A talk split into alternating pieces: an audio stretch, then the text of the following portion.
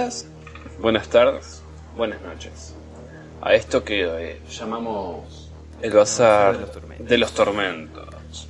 Este es nuestro, nuestro primer programa Exacto. que llamamos Acaba Helsing. acá mm, el sin nombre, por ahora. el signo. El signo. Bueno, eh, bien, en el bazar vamos a hablar de tanto de libros, de escritores y también vamos a meter cine, ¿por qué no? Un poquito sobre los directores, películas nuevas, viejas. Vemos, vemos lo que vamos a ir mandando. Principalmente todo lo que tenga que ver justamente con el tema del horror, misterio, suspenso, ciencia ficción. Sí, diferentes tópicos, pero siempre sobre el mismo tema, ¿no? Misterio, terror, thriller. Exactamente. Esa persona que acaban de escuchar, el señor Van, va a ser el principal host. Yo estoy acá solamente para romper las pelotas. Nah. La idea es de los dos, así que.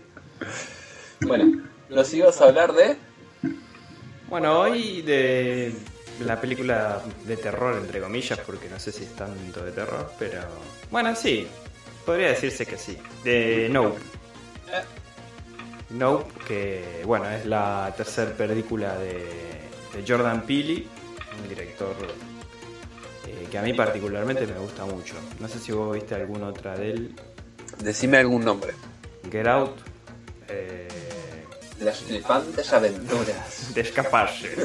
Eh, no, sí, algo así. Eh, no, no, no sé qué nombre le pusieron. Creo que Huye, Huye, Huye. Ahí está, Huye. No me suena. Esa no. ¿Y la otra? Muy bien. Y la otra, As, nosotros. También. Eh, Huye es del 2017, nosotros eh, del 2019. De hecho, Huye fue, creo que, la primera película de terror en ser nominada a los Oscars. Nunca había pasado antes y Huye lo logró. No sé si por un tema de racial norteamericano o por compromiso la porque el director es eh, ¿Esa fue americana? es afroamericano, sí, exactamente. Y él, eh, en preferencia, tiene, tiende a que sus protagonistas sean justamente afroamericanos. Bueno, es básicamente lo que hacen los otros directores. sí, bueno, pero él lo hace más eh, como, como una. ¿Cómo te puedo decir? Como una tradición de él, ¿no? Porque generalmente uno está acostumbrado a ver películas taquilleras. Justamente por eso te digo, la mayoría de los directores blancos tienen... Sí, sí, su- sus blancos perfectos. Exactamente. Entonces, pero bueno, no, Scorsese agarra a qué? DiCaprio, sí, Robert De Niro. bueno, tiene sus fetiches. Ahí está, ahí está. sus actorcitos fetiches. Pero bueno, eso eh, ya es un poco una costumbre de cada director, cada cosa. Igualmente por el nombre me lo esperaba más, no sé, blanco. Creo que su nombre, perdón, es Jordan Peele, no sé si es Peele, ahora lo pienso, creo que es Peele, pero bueno, se escribe con un doble E al final y siempre le dije Peele, pero es Peele, es Peele, creo. Eh, no, tiene, tiene temas muy interesantes Jordan. Eh, si no viste ninguna de las tres, te, sugiero verla. Bueno, hoy vimos un poquito antes de empezar el programa No, pero te puedo asegurar que, te puede interesar el es muy interesante.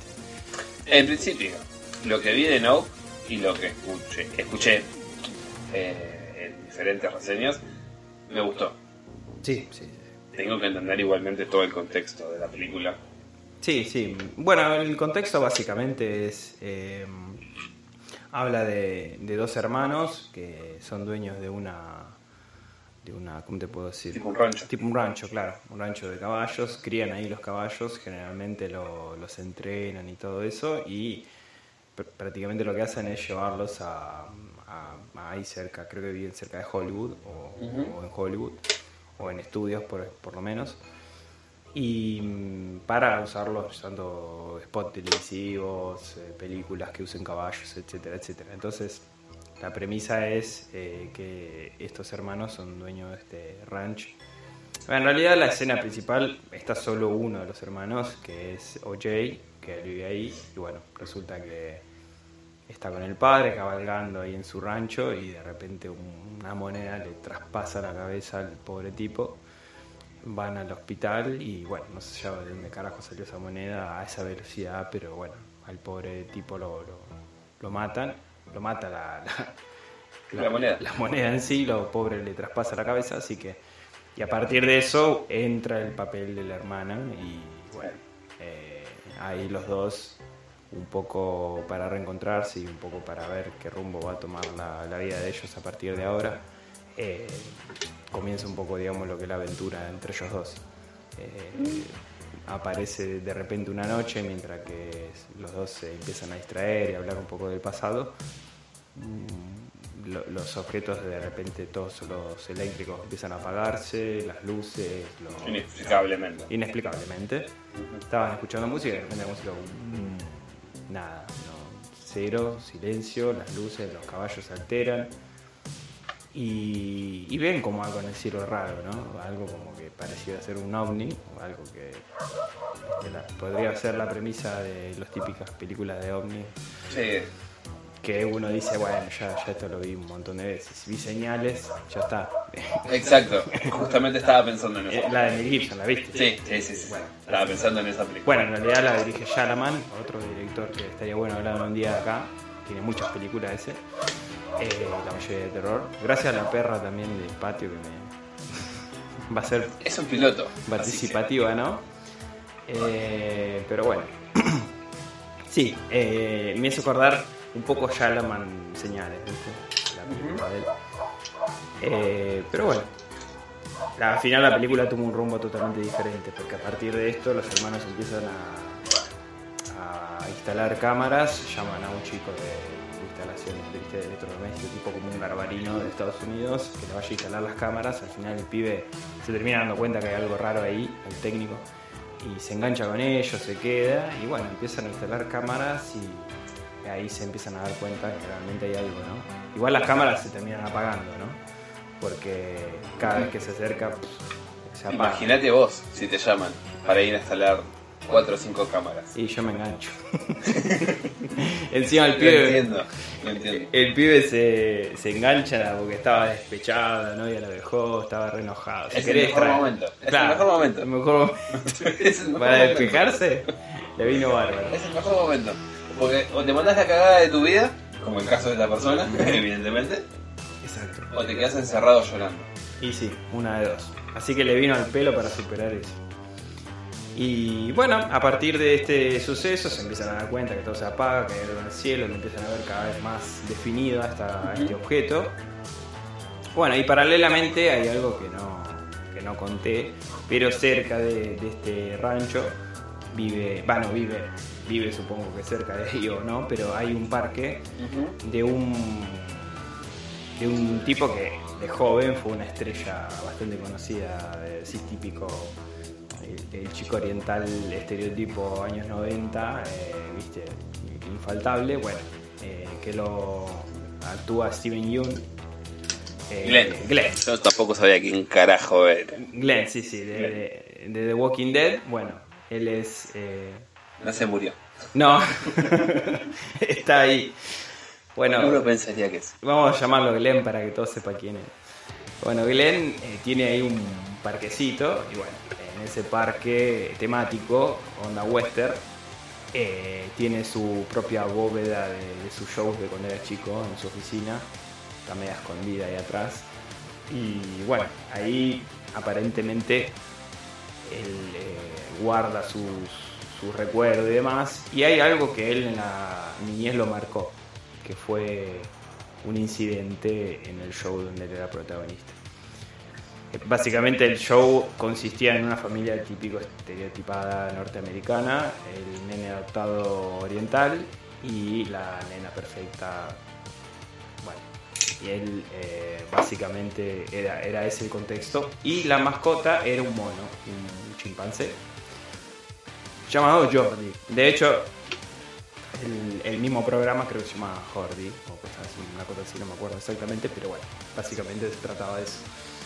Y bueno, en unos, eh, creo que el programa duró dos temporadas, pero en la segunda temporada ocurre algo, un incidente grave que al a uno de los chimpancés que usaban eh, enloquece.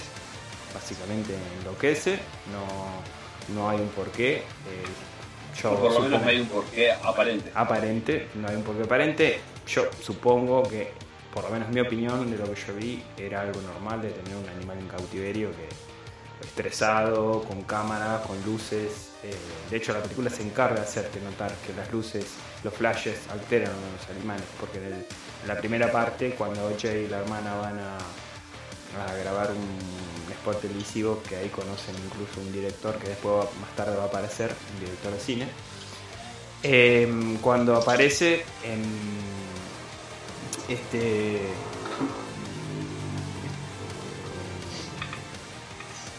bueno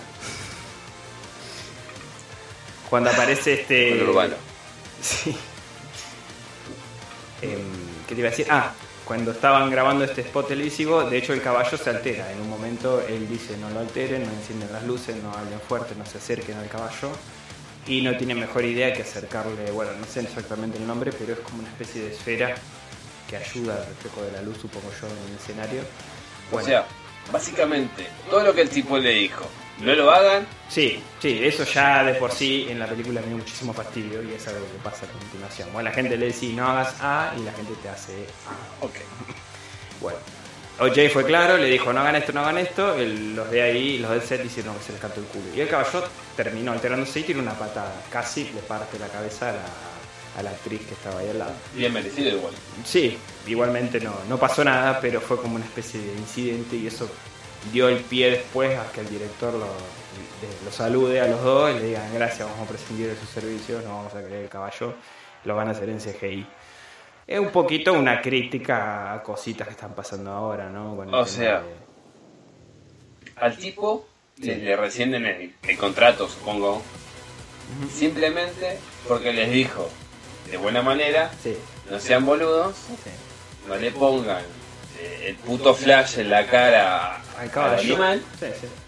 no hagan esto, no hagan esto otro, porque el, el animal se va a alterar, va a haber un accidente, ¿sí? Y hacen todo lo contrario. Ok, y, y encima Prescinde tiene de tu fe de gracias por todo, voy a hacer el caballito por Computadora. computadora. Sí, básicamente. Pero bueno, Jordan Peele tiene este tipo de recursos y críticas en sus películas. Eh, sí, sí, me imagino igualmente que es justamente una crítica. Sí, sí, sí, sí. De De hecho, y todas las pelotudes.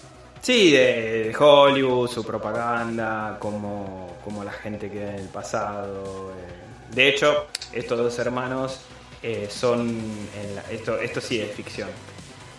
Lo que es real es que en su momento el primer cortometraje grabado De la cinta, historia. claro, de la historia, era un hombre cabalgando, un hombre de, Negro. aparentemente sí, afroamericano o por lo menos de etnia eh, africana o por lo menos de piel ¿Qué locura? Sí. Eh, cabalgaba este caballo. Y fue la primera toma grabada. Entonces, ese hombre en la película, que esto sí es ficción, es eh, antepasado de estos hermanos. Ahora, y, y me salgo un poquito de, de no. contexto. Eh, ¿Por qué puta grabaron a- al negro? No mal negro, ¿no? No, no, sí, sí. Pero, ¿por qué grabaron a esta pe- persona, Sí, a este afrodescendiente, Sí, sobre un caballo? ni idea. O sea, ¿cuál es la historia detrás de eso?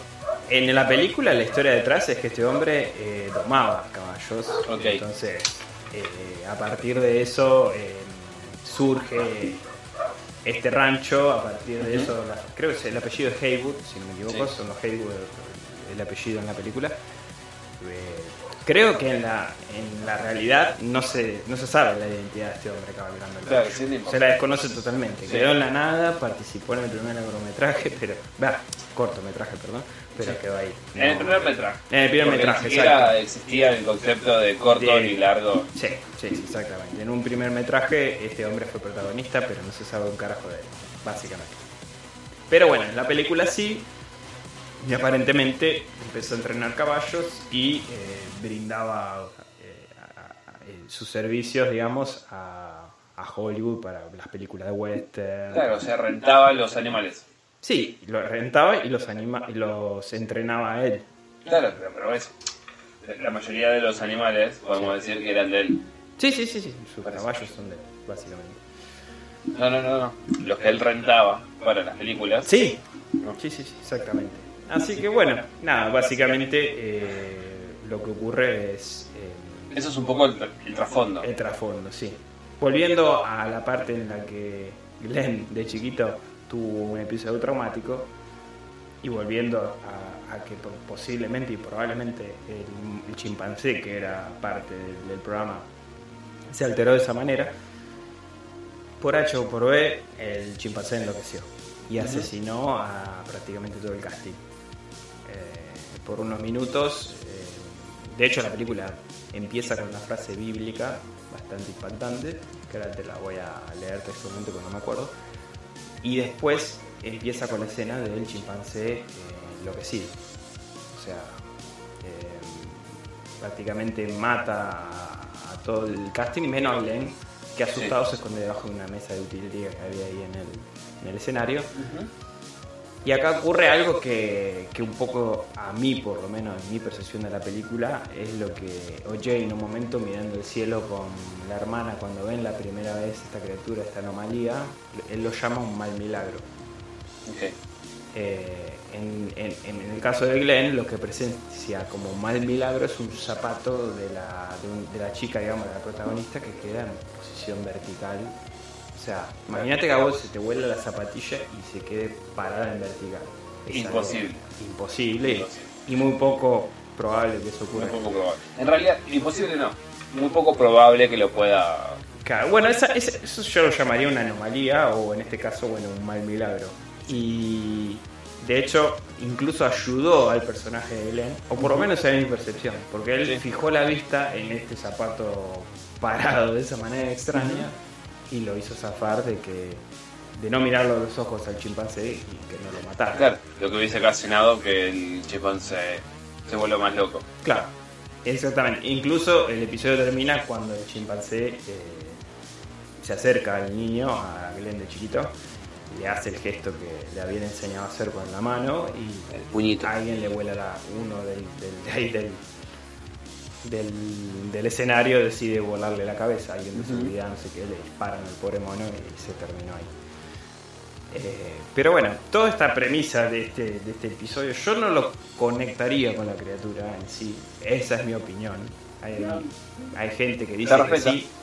Igualmente yo eh, al comienzo pensé que un poco sí tenía que ver, pero al final dije que no. Yo lo único que relacioné es con el mal milagro.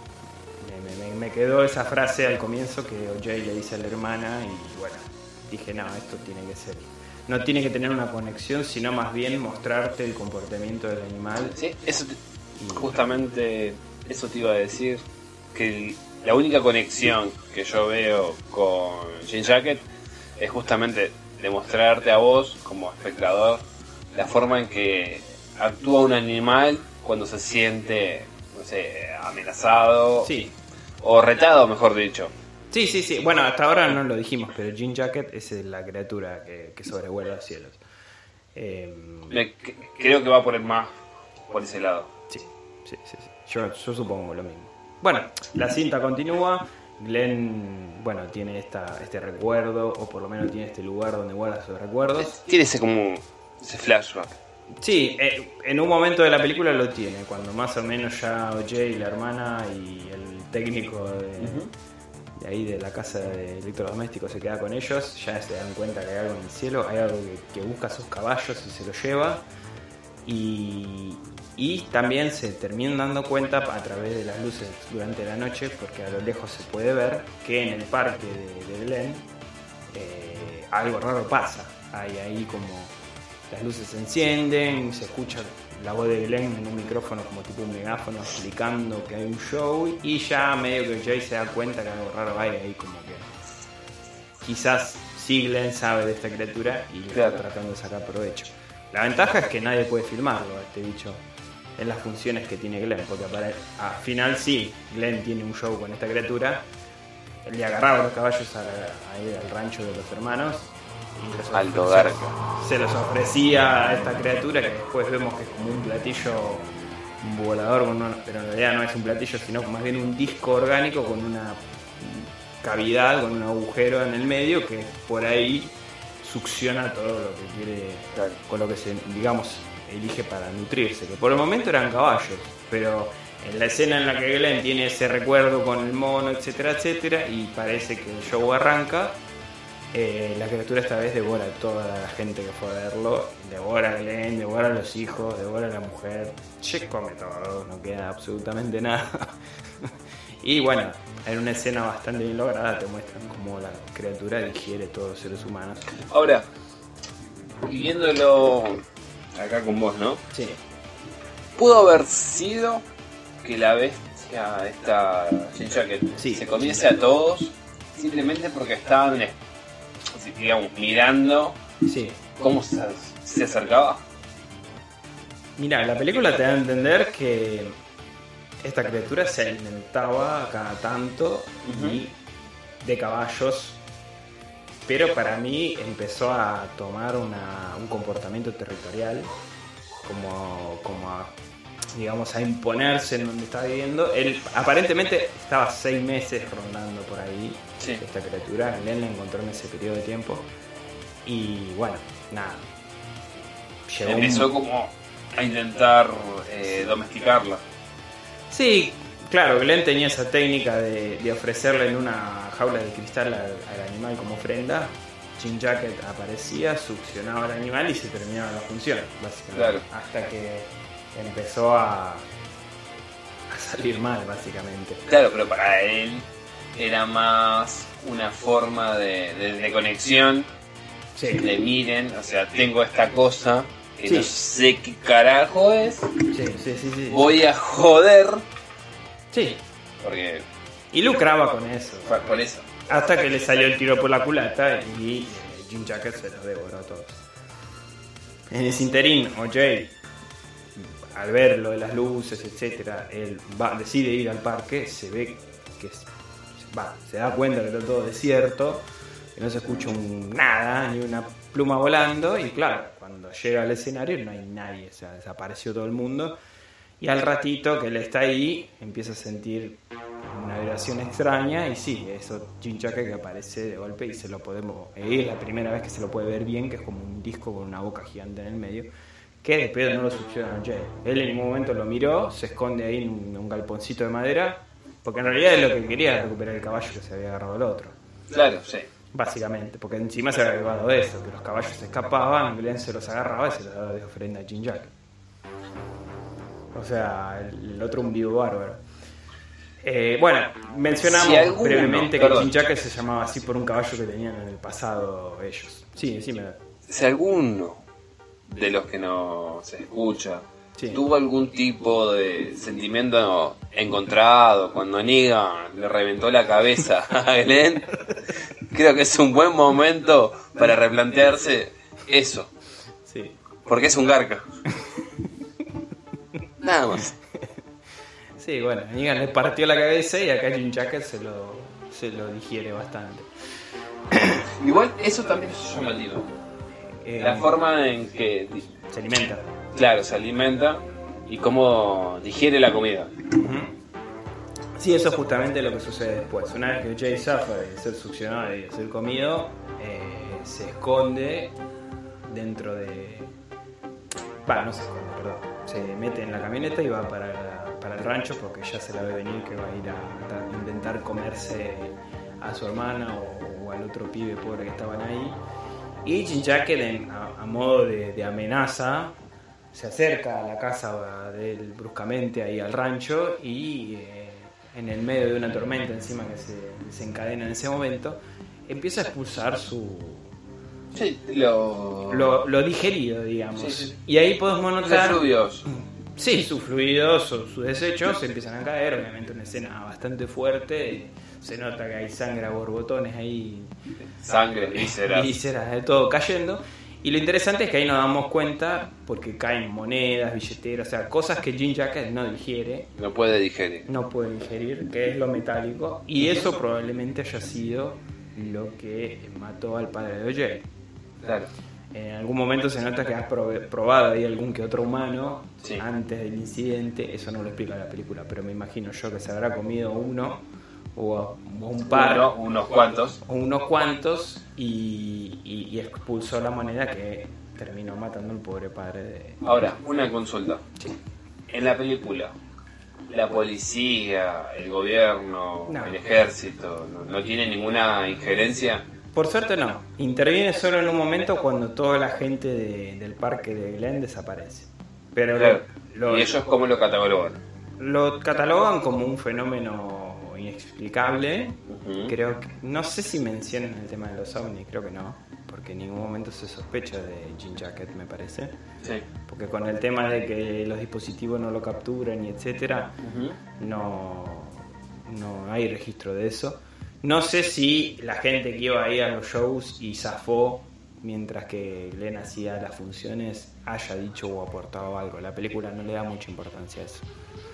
Capaz que sí, capaz que no, no, no se le da importancia. Lo que sí, al salir en los medios que desapareció toda esa gente, el director de cine que en su momento los les negó a los hermanos, eh, bueno, la primera vez fue cuando eh, hicieron ese spot publicitario con el caballo y salió ese incidente y bueno, ahí estaba ese director Sí. y ahí ya los mandó a, a volar. Después ellos se, lo vuelven a llamar cuando ya este Jean Jacket se hace cada vez más visible y se dan cuenta que tienen que ser que tienen que capturar evidencia sobre este animal o, especie o, o- o criatura extraña lo llaman para decirles que tienen un buen reality para hacer, para documentar esta criatura, etcétera, etcétera, y el tipo otra vez lo vuelve a rechazar porque no, no les creen No en la pelota. No. Hasta que ocurre esto con Glenn y se da cuenta que por la zona en donde ocurrió es exactamente donde viven los hermanos eh, Haywood, entonces Sí. va. Ahí va, aparece, les toca la puerta, les dice que les interesaría ver qué ocurre, trae una cámara, una cámara IMAX eh, que funciona a, a mano, digamos, o sea, él gira Una cámara manual. Sí, sí, sí, sí. Y bueno, ahí es cuando empieza la, la diversión, digamos, y ya se, se desencadena el final de la película, que es el momento en que ellos tratan de capturar a, a Jean Jacket con, con esta cámara especial, que de hecho sigue filmando mientras eh, Jean Jacket aparece. Paradójicamente aparece un reportero de TMC, que es, un- para el que no sepa, es un- una revista de chismes de allá de Estados Unidos, que es es asqueroso lo que hacen porque son personas muy entrometidas, o sea, es un poquito también ahí metió ahí una pequeña denuncia Jordan sobre lo molesto que pueden ser los paparazzi norteamericanos. Básicamente como lo son anglo. Sí, sí, básicamente. Y aparece un loco en, moto, en una moto eléctrica encima, eh, con un casco eh, tipo cromado, ¿viste? Bueno, y se pone ahí a- Se nota que siguió al director o, o algo así, porque cayó justo en el momento en que ellos están intentando captar la criatura. A modo de provocarla, Jay prepara, se le ocurre la idea, porque él había pasado en coche por, por la ruta y vio, viste, esos muñecos que ponen los que venden auto, que, Sí, son muñecos que se inflan con el viento. Claro, que se inflan así con un motor de aire y flotan así, se mueven todos Ujú. de estar talados. Bueno, eh, fue, agarró unos cuantos de esos muñecos, los puso a modo de, de- ¿cómo se puede decir? De, De señuelo. de señuelo, claro, para, que, para llamar la atención un poco de Jean Jacket. Y bueno, ahí empieza toda la secuencia, ¿no? De intentar capturarlo y, y la verdad que está muy bien lograda. No, yo con palabras no podría explicarlo, pero mírenla la película porque está muy buena y una secuencia espectacular. Esa parte creo que fue filmada incluso en IMAX realmente, o sea, con cámara IMAX de verdad, para tener una mayor amplitud del, del- de las tomas y quedó, quedó bárbara. La verdad que sí. Sí, En eso, sí. bueno, esa lo viste hoy. Sí, sí. Eh, En eso tiene mucha razón porque está muy bien logrado. Está muy bien logrado Sí.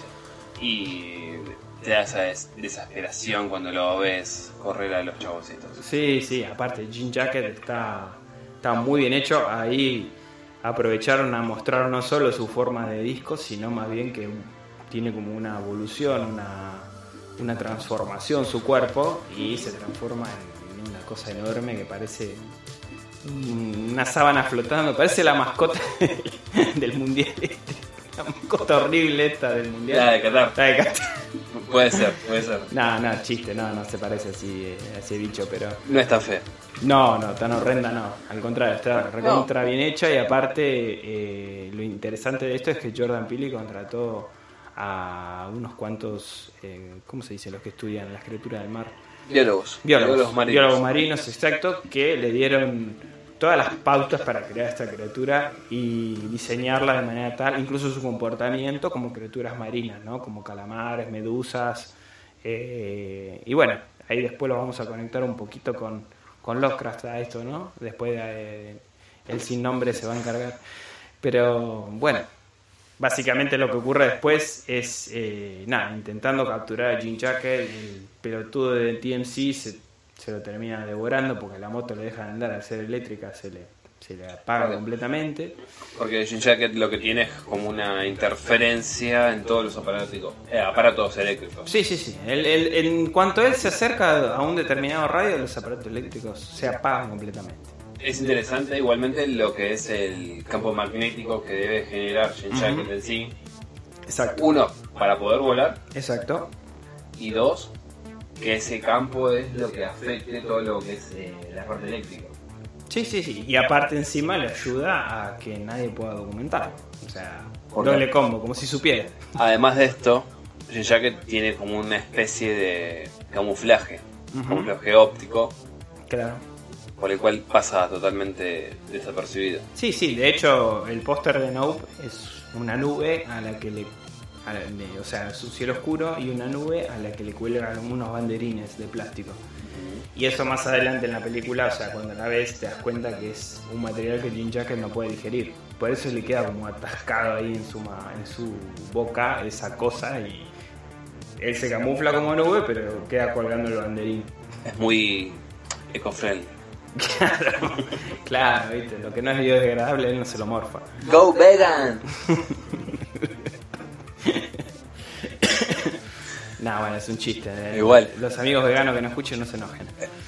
Es un poco tarde, ¿no? Pero hay como 20 spoilers. Sí, es verdad. Tendría que haberlo dicho, eh, que a partir de tal minuto... Pero bueno, de último lo ponemos en las descripciones del video, ya fue. Somos principiantes en esto, así que De todas fúmenselo. formas, igualmente está contando las cosas muy por encima. Muy, muy, muy, muy, muy por encima. Sí, yo les sugiero que la miren en la película. Eh, Acá lo que más queríamos debatir de la historia es de la criatura en sí, ¿no? Claro, es lo que la criatura. ¿Es o no es parte de, de la mitología eh, de Lovecraft? Y aparentemente no, pero Pero en realidad sí. Sí. sí. bueno.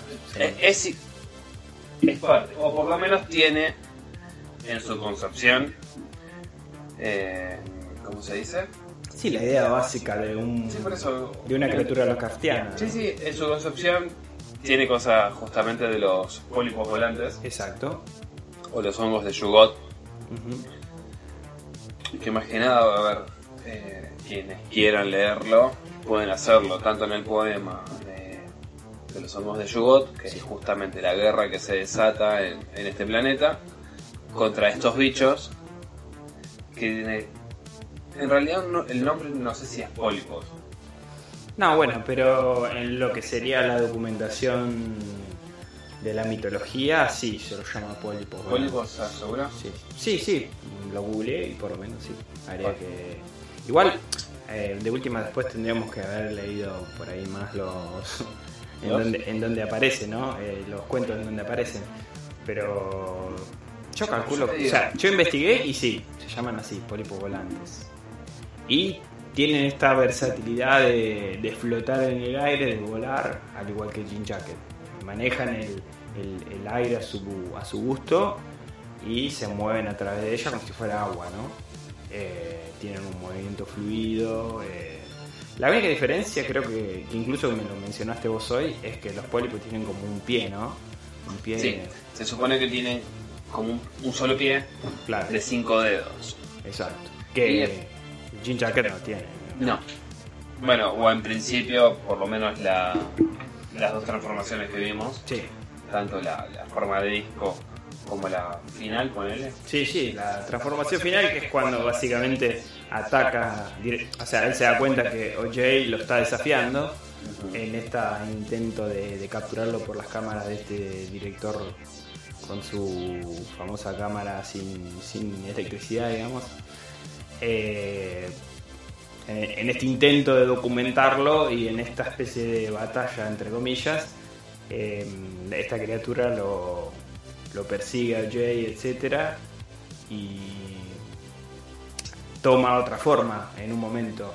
De hecho, creo que intenta comerse al técnico de las cámaras y justo el técnico estaba ahí en medio de unos, eh, como es, alambrados de alambre púa y succiona todo eso intentándoselo comer y ahí eso también lo lastima, lo atasca, lo expulsa y ahí es cuando empieza a tomar otra forma, o sea, como que se, se cabronea el tipo. Claro. Porque a todo esto antes, Team Jacket con este OJ se empiezan a medir, empiezan a, a estudiar mutuamente. sí, sí, sí, sí. Porque OJ ahí es cuando tiene la epifanía, si queremos llamarlo de una forma, Sí, él se da cuenta que se comporta como un animal. sí, sí. sí. A ver, que en realidad no deja de ser un animal extraterrestre, Sí, si querés, una criatura. Pero es un animal. Sí. Tiene unos comportamientos totalmente esperables de Sí, sí. un... Es un ser territorial, eh, es un ser que se nutre, es un ser que impone su. que está queriendo imponer su presencia y bueno, eh, era inevitable el encontronazo con. con alguien que justamente está acostumbrado a lidiar con fieras, Claro, o por lo menos con animales. sí, con animales, sí. sí. Porque OJ también tomaba a los caballos. Entonces, tiene como una idea Claro, sí. de cuál es el comportamiento esperable. Sí, obvio, porque aparte, en el caso de Glenn, que era un, un tonto que quería hacer un show a costa de. Era un showman. Claro, era más un showman e intentar usar a Jean Jacket como, como su recurso, eh, digamos, de- de- para enriquecerse con su show, digamos, no otra cosa, ¿no? No es que Glenn sabía domar o hizo... No, no, no, no, no, no, era un pobre diablo. Sí, A ver. le salió bien agar- afanarle un par de caballos a OJ y que el otro se comiera eso y que la gente le pagara para ver eso. y- Claro, no es lo mismo lidiar contra un caballo Y sí, que contra una entidad cósmica, si querés. sí, sí, sí. sí. Bueno, otra cosa que tampoco queda muy clara es sí, la de dónde carajo salió. No, no, no, se desconoce totalmente. La película te lo deja a tu decisión o misterio de dónde viene esa criatura. En ningún momento te hace una, una explicación. No. Por ejemplo, lo que es eh, la sombra. Sombra oscura a través del tiempo, creo que es. O fuera del No, la sombra fuera del tiempo de, de Lovecraft. Justamente es. Trata más que nada de los. de la, de la gran raza. Que sería la gran raza Shit. Sí. Shit o o quiera llamarlo. Y te hablan que son uno, unas entidades cósmicas también, Sí, muy anteriores a los humanos, recontra anteriores, que ellos ya pudieron manejar lo que es el, el viaje en el tiempo. claro. Entonces lo que hacen es viajar por toda la galaxia, eh, tomar posesión de lo que es la conciencia de, de las personas, tanto sea del pasado, del presente o futuro, y van tomando nota de todo. Son como una suerte de bibliotecarios eh, Claro. cósmicos, claro. donde van anotando la historia. Bueno, eh, de hecho, no sé si eso que estás mencionando es muy interesante porque se relaciona bastante. El eh, Glenn, en un momento, eh, antes de ser devorado por, por Jim Jacket, en la última función, eh, él eh, dice llamarlo eh, los. eh, ¿Cómo es? No me viene ahora. Los espectadores. Claro. Lo llama como el espectador a él. Y tiene un poco de sentido lo que estoy diciendo porque Jacket hasta ese momento solo se había limitado a observar. Claro. Va, y a comerse el caballo, va a succionar el caballo. Pero no a interactuar con los seres humanos.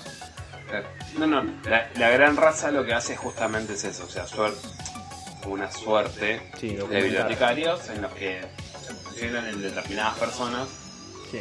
transfieren su conciencia a ese cuerpo y el la conciencia del cuerpo en la que toman posesión pasa al cuerpo de ellos que están en otro lugar, en otro tiempo, en otra realidad. Claro.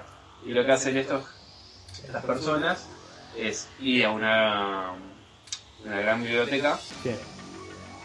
y tener que pasar todo lo que piensa su cuerpo a esos libros. Claro. ahí están los registros panópticos, toda la pelotudez. Sí, sí, sí, documentación básicamente. Sí, sí, básicamente recopilan información. Sí. Ahora bien, esta gran raza Shit, en, en sus viajes por, por el cosmos, eh, no me acuerdo cómo se llama el planeta, pero es eh, Neptuno, Sí. es el nombre que le da Lovecraft. Y otro, es Neptuno básicamente. Se encuentran justamente con esta raza de los pólipos volantes que son totalmente bélicos. Claro. Son quilomberos. Son kilómetros y son casi parásitos básicamente. Son bichos pa- parásitos, Parásitos. justamente son los hongos de Yugot. Claro. Claro, claro. Y empieza una, una guerra entre estas dos facciones, digamos, de, ¿Qué de seres. Aparte, estos, estos bichos acá en la Tierra habían construido todas ciudades de basalto Claro. y bueno, cuando tienen su interacción con la gran raza, los están recagando a palos a, justamente a la, a la gran raza Jet, porque súmenle que muchos de los que están combatiendo del- de los Jet no son justamente de la gran raza, son personas como vos y yo, que estás con, eh, metido en un cuerpo que no sabes cómo funciona, Claro. básicamente no puedes explotar el 100% de, Sí, tu capacidad. de tu capacidad. Claro. Bueno, y cuando están casi como por perder, lo que hace la gran raza Shit es abrir un- como un hueco en la tierra y todos los boludos estos de los pólipos terminan ahí. Claro. Hacen concha eso, terminan sepultando Sí. y quedan vagando justo por todo lo que son cavernas y esas cosas. Ahora, lo que tiene interesante de esto es que lo- los Jit usan como una especie, una, una suerte de videocassette con todas las memorias de las personas que van eh, posicionando. Ah, mira. Eso es. Eso también está bueno en el que susurra en la oscuridad. Ah, lo, lo tengo que leer bien. Al... No, ese y la sombra a través del tiempo Documentan todo este tipo de. documentan sucesos. todo eso y además está metido también el de en las montañas de la locura. Ah, ese también lo tengo que leer bien.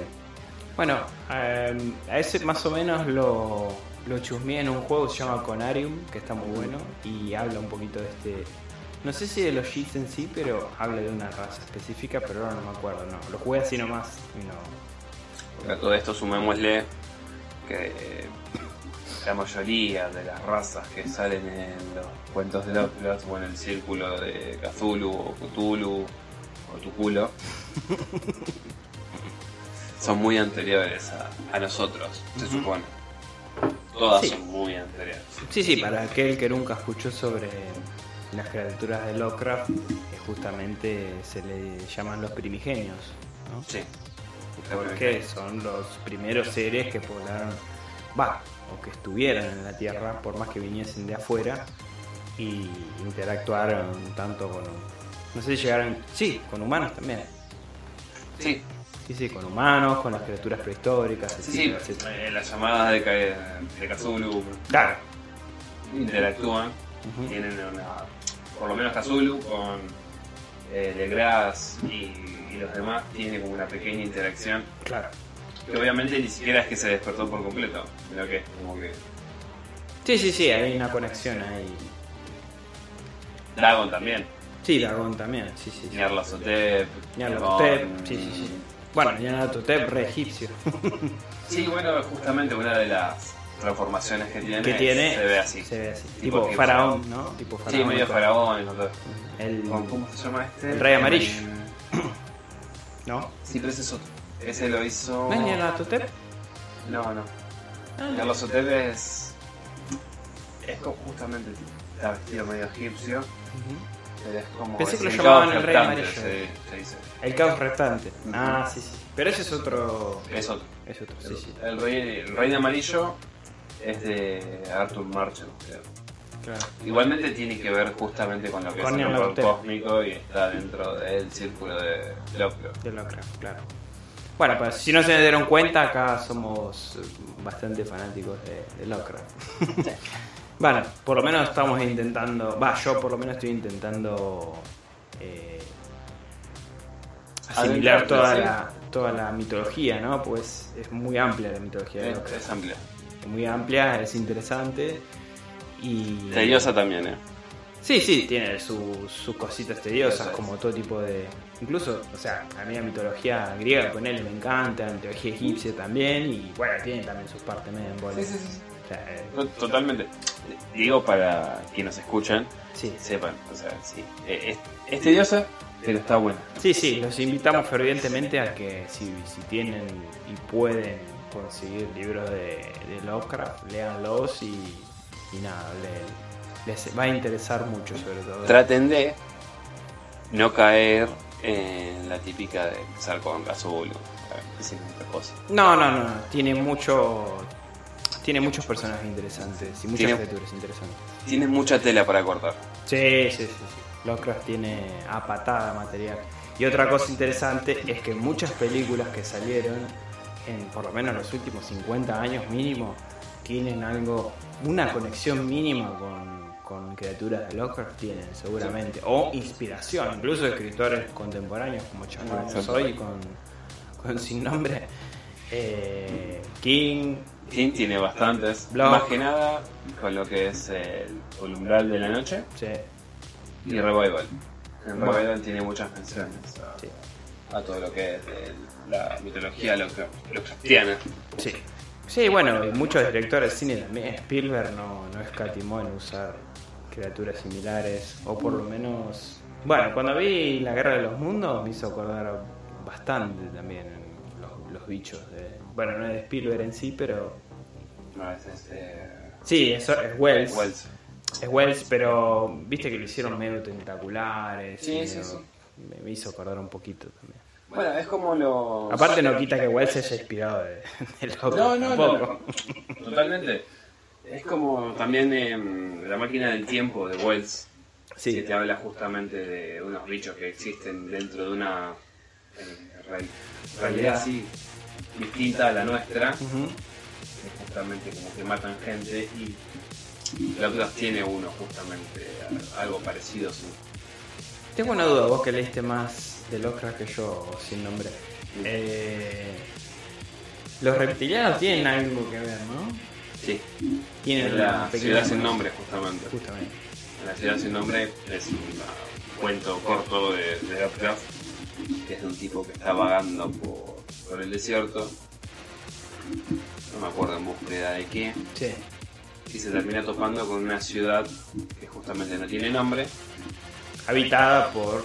Habi- en realidad no te lo dicen ahí, pero el tipo se mete, empieza a investigarla y se va dando cuenta de que cada vez las puertas son más chicas, los escalones también son medio raros y empieza a ver lo que son las inscripciones, los jeroglíficos en las paredes Claro. las personas son reptilianas, digamos, tienen como rasgos raros, Claro. hasta que se encuentra justamente con, con algo que es como la puta madre.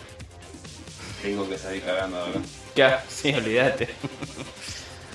Bueno, también tuvo cierta interacción con eh, Houdini, por ejemplo. Ah, que A él le escribió justamente un cuento. mira, eso no sabía, ese dato no tenía.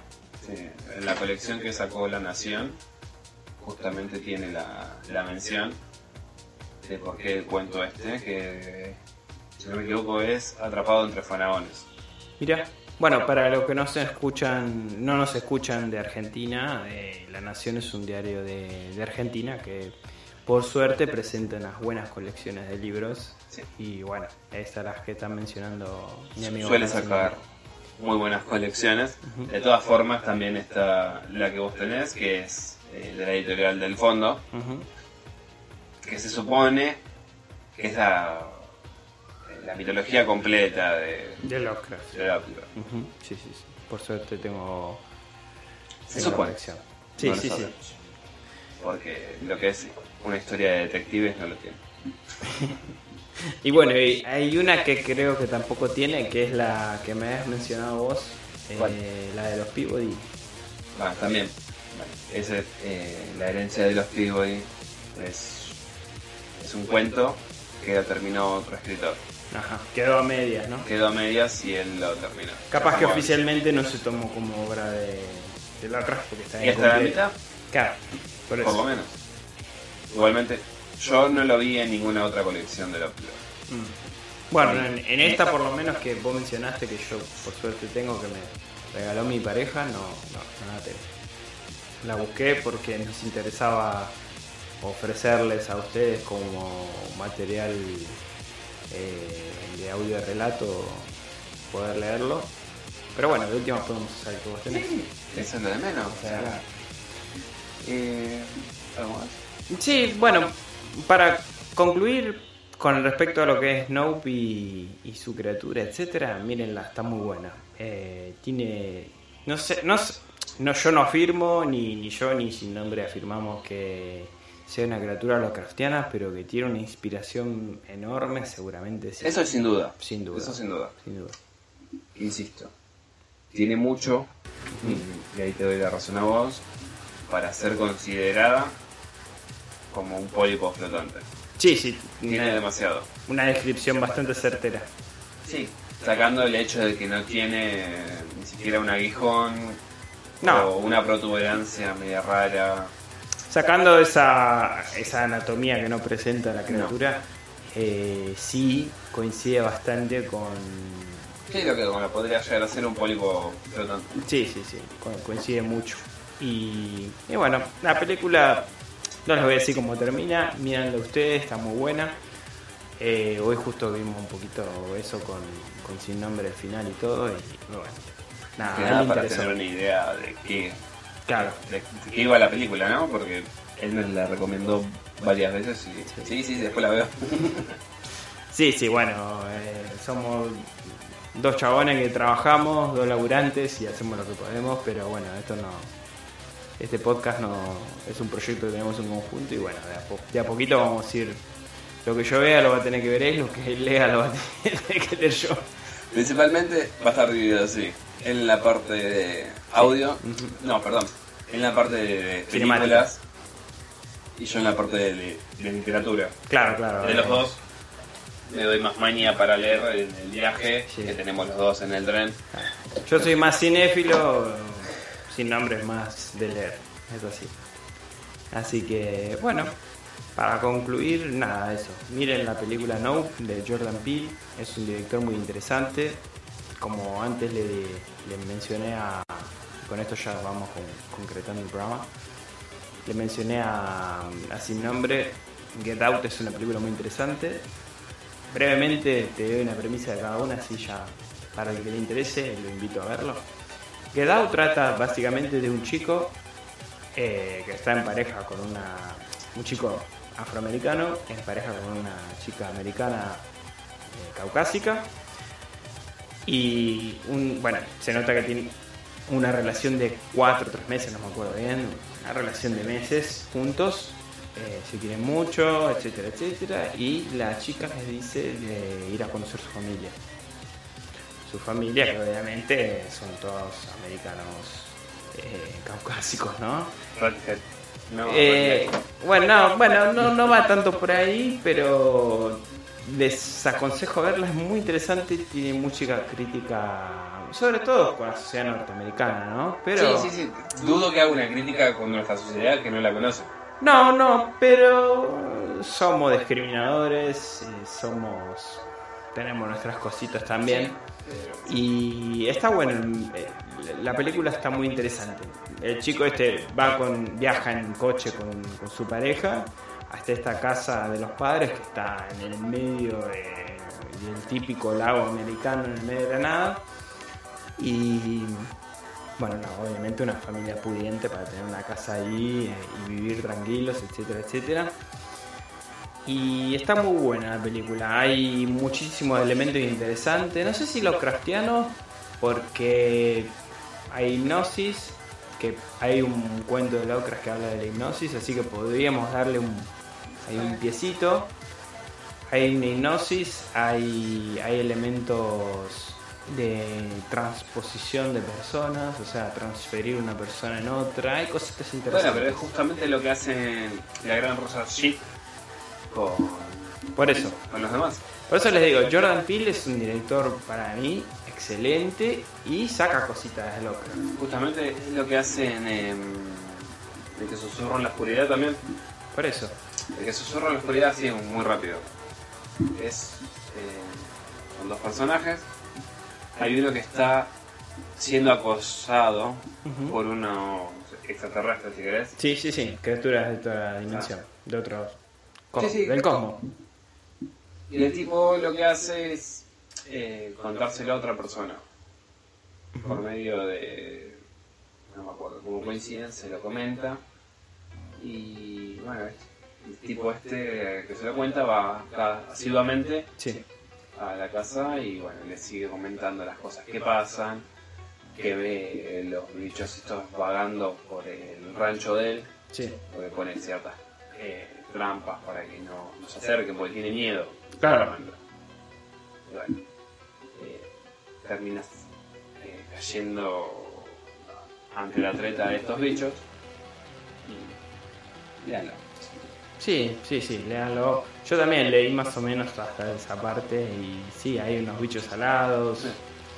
que surcan los cielos, etcétera. Está, está bueno. Yo lo tengo que terminar de leer. Lo empecé a leer porque escuché el audio, la primera parte del audio relato de eh, Corman y me interesó mucho.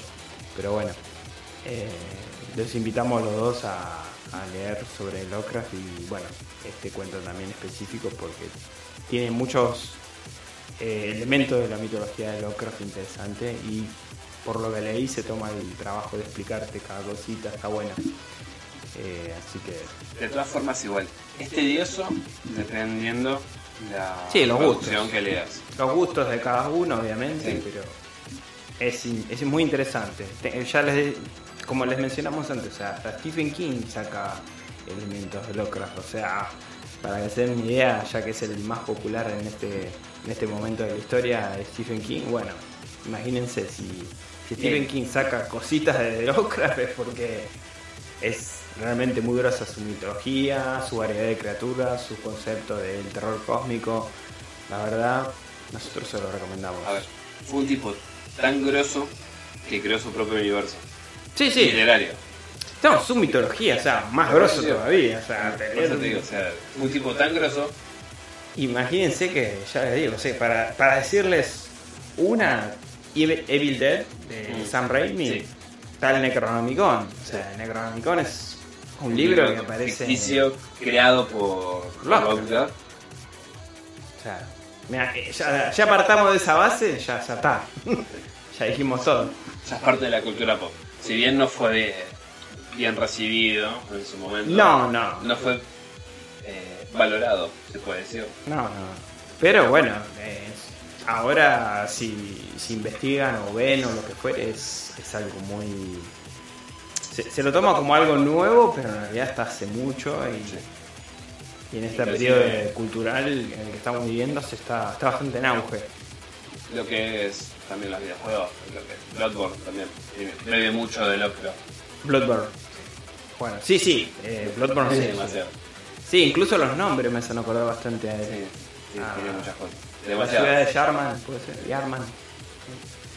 Sí, sí, por eso. Así que nada, Lovecraft es, es interesantísimo. Bueno, y terminando con Jordan Peele, que no me quiero ir mucho de ahí.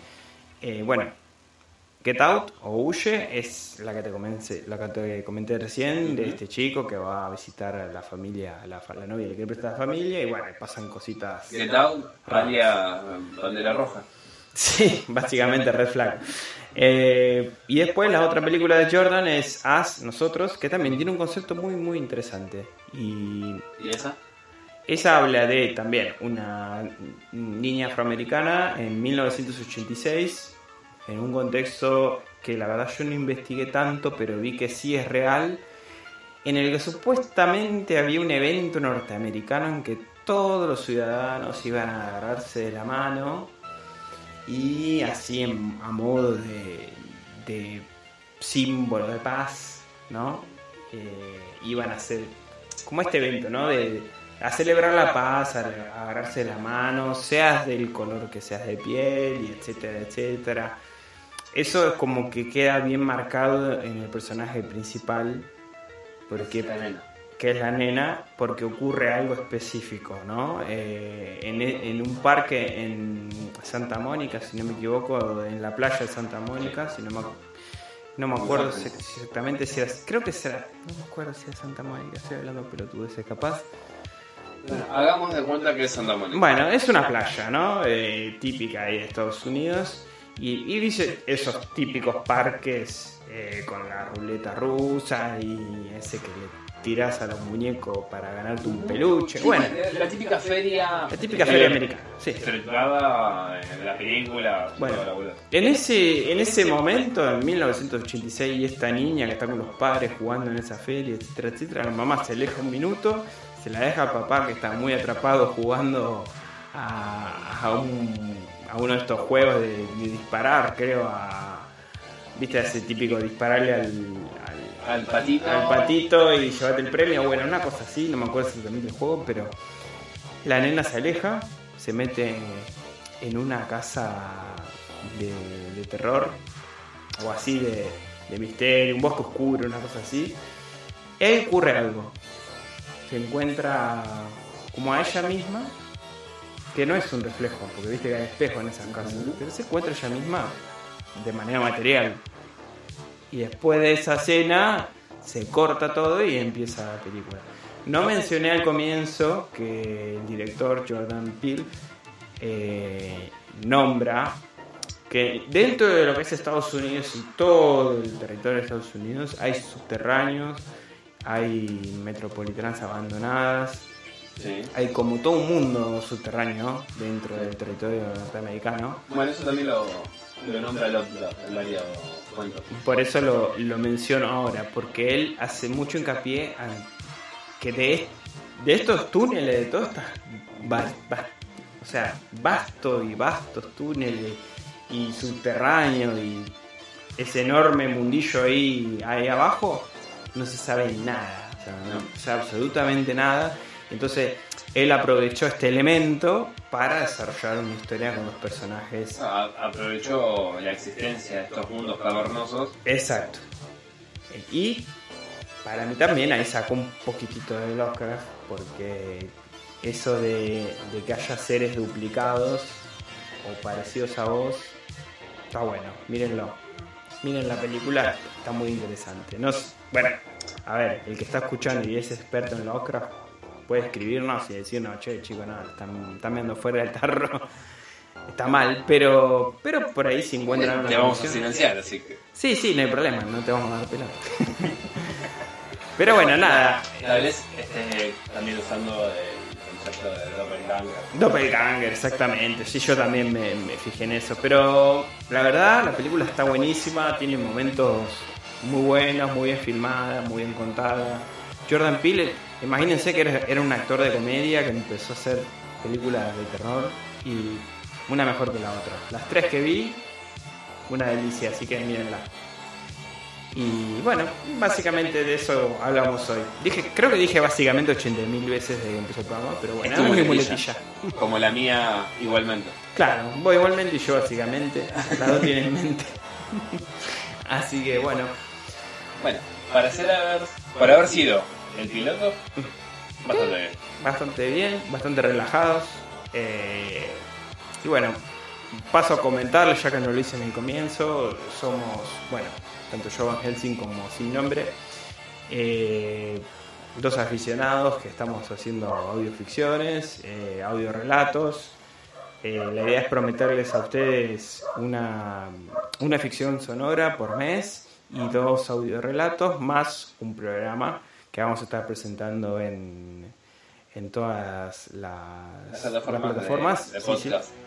Exacto, tanto eh, Amazon como Evox, como Spotify, como Google Google Podcast. Podcast y Deezer creo que también. Sí, Deezer también. Ahora vamos a ver, ¿no? La verdad estamos nombrando así todas, pero vamos a ver si, si en alguna es un problema o no. Pero por el momento no, creo que no. Salvo la de iTunes, va, iPhone. Sí, creo que se llama. iPodcast. i- i- sí, hay podcast. o- Bueno, no, la verdad que no. Sí, no, una. Y si no, a ver, los que tengan eh, iPhone, jódanse muchachos, nosotros tenemos Android. Bájense Evox, claro. Acá somos pueblerinos, tenemos Android. Bajen su, su, su nivel socio, socioeconómico y cómprense un Android.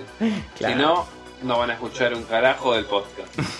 Igual que Amazon creo que está en iPhone también, así que. Y creo que Evox también, supongo. Bueno, la verdad que no sé, nunca tuve un iPhone en mi vida, así que no sé. Pero bueno, no le estamos haciendo ni mala propaganda ni nada iPhone. Simplemente, nada, síganos en la plataforma que ustedes prefieran. Ahí estamos. Y ojalá, bueno, esperamos sus comentarios. E incluso también sus historias, porque básicamente lo que estamos pensando, y sigo repitiendo la muletilla, con Sin Nombre es eh, que ustedes nos manden su- sus historias, las peores pesadillas que hayan tenido, cosas paranormales que les haya pasado, eh, hechos, sí, traumáticos que no tengan explicación y lo quieran contar acá y nosotros lo vamos a, leer. leer y también a reírnos. No, no, mentira. Vos sabés que sí, reír- Vos sabés que reírnos de la desgracia ajena. Vos sabés que sí. Ah, ah, mira, yo confieso algo antes de, de- de que siga nuestros programas. En, en Es mi- muy racista. Nah, eso no. En mi vida me ha pasado un hecho paranormal. Por eso creo que me gustan tanto los hechos paranormales, ¿no? Se le para bien, por eso. Dale, boludo. Nada, en serio, a mí en mi vida me pasó un hecho paranormal. No tengo nada para contar, la verdad que no, pero me encanta leer o que los demás me cuenten sus historias de cosas raras porque me interesa mucho el tema desde chiquitito, me, me gustó y me interesó este, este mundo del terror, de las cosas que no se explican, del misterio. Soy fanático del misterio, creo que sin nombre también. También, sí, sí, sí. Y bueno, nos vamos a divertir. Si quieren mandarlas, entren a nuestra página elbazardelostormentos.com.ar. Pueden dejarnos ahí en la sección de contacto, nos pueden escribir y mandar. Y si no, en nuestras redes sociales, el Bazar de los Tormentos en Instagram, en Twitter. eh, Exactamente igual. sí, Twitter, Facebook. ah, Bueno, Facebook creo que no lo hicimos todavía, pero ya lo vamos a hacer. Me pueden chupa un huevo igual Facebook. Sí, Facebook como que no le damos mucha pelota, pero bueno, es un más necesario. Escríbanos por ahí también. eh, ya saben, son bienvenidos. Y si en un futuro tenemos la sección de leer historias de otros, a mí me encantaría, me encanta. Así que, Apoyo. Apoyo totalmente tu moción de querer leerlos. Lo apoyo. nos va a dar gusto leerlos y bueno, y, y que todos se escuchen. Así que, Deberíamos, no sé, sacar un programa aparte leyendo justamente las historias. Sí. Por lo menos las cinco mejores. Sí, sí, o, empezar a armar secciones, porque hasta ahora no hicimos secciones. La idea era hacer una sección literatura y una sección cine, pero bueno, como, como arrancamos, estamos randomeando, así que de última podemos hacer la sección literatura, la sección de, cine y la sección de, de los relatos de ustedes, así que... Bueno, Eso lo iremos eh, dilucidando a través del tiempo. Sí, sí, o sea, los oyentes nos van a ayudar a evolucionar nuestro, nuestro programa de podcast y, y también mejorar nuestro, nuestra performance, ¿no? Así que, Bueno, para haber sido un piloto, una hora nueve. sí, a las 9. Espero que se hayan divertido, que les haya interesado de lo que hablamos. Y bueno, acá Van Helsing, sin nombre, les mandamos un, un tenebroso abrazo y, y síganos en las redes y síganos en la plataforma que ustedes prefieran.